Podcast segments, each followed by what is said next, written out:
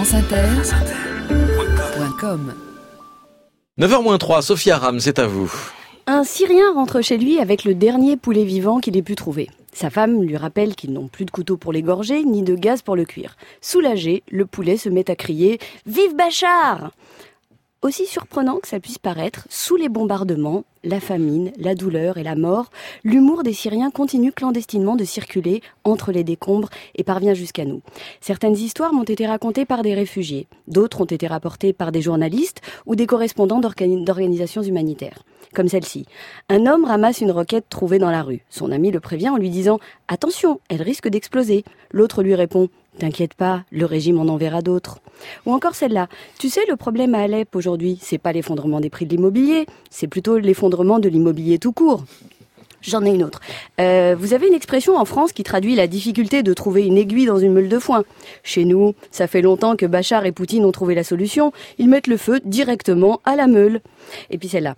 Euh, entre Daesh, l'Arabie Saoudite, le Qatar, Al-Qaïda, la Turquie, l'Iran, le Hezbollah, les Russes, c'est simple, il y a tellement de forces étrangères impliquées dans ce conflit que les Syriens auraient plus vite fait de quitter la Syrie et de revenir quand on saura qui a gagné. Et j'ai entendu une autre, c'est euh, pendant le ramadan, un Syrien met en garde un ami. Fais attention, il ne faut pas rompre le jeûne à chaque fois que tu entends le bruit du canon. Et celle-là, euh, j'imagine que dans le contexte, le plus dur pendant le ramadan, ce ne sera pas d'observer le jeûne, mais de réussir à trouver de la nourriture pour le rompre. J'en ai encore une. Euh, celle que je plains le plus, c'est Asma El-Assad, la femme de Bachar. Elle croyait avoir épousé un médecin, elle se retrouve avec un boucher. La pauvre. Et enfin, est-ce que vous connaissez la blague la plus courte qui circule à Alep en ce moment? Et qui tient en trois lettres. O-N-U. Voilà.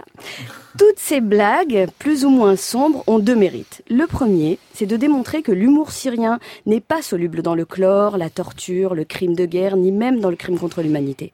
Le deuxième, c'est de lever un coin du voile qui recouvre l'humanité des Syriens. Celle qui est attaquée, écrasée, incendiée, torturée par des criminels de guerre, nous expliquant sans ciller qu'en matière de lutte contre le terrorisme, on ne fait pas d'omelette sans casser des œufs. Alors oui, même si les arguments de ces deux ordures semblent un peu courts, je me demande s'il n'est pas temps, comme le clament François Fillon et Thierry Mariani par exemple, de discuter avec Vladimir, Poutine et pourquoi pas Bachar el-Assad. Mais j'irai plus loin. Il faut le faire, mais dans un cadre apaisé, serein, propice à l'échange et au dialogue. Et je ne sais pas ce que vous en pensez, mais moi, il me semble que celui du tribunal international de la haie est tout à fait indiqué. En attendant, je ne sais pas si l'humour des Syriens survivra à la destruction totale d'Alep, mais ce dont je suis certaine, c'est que les espoirs de paix qui ont nourri la création de l'ONU sont bel et bien enterrés sous les décombres et les morts.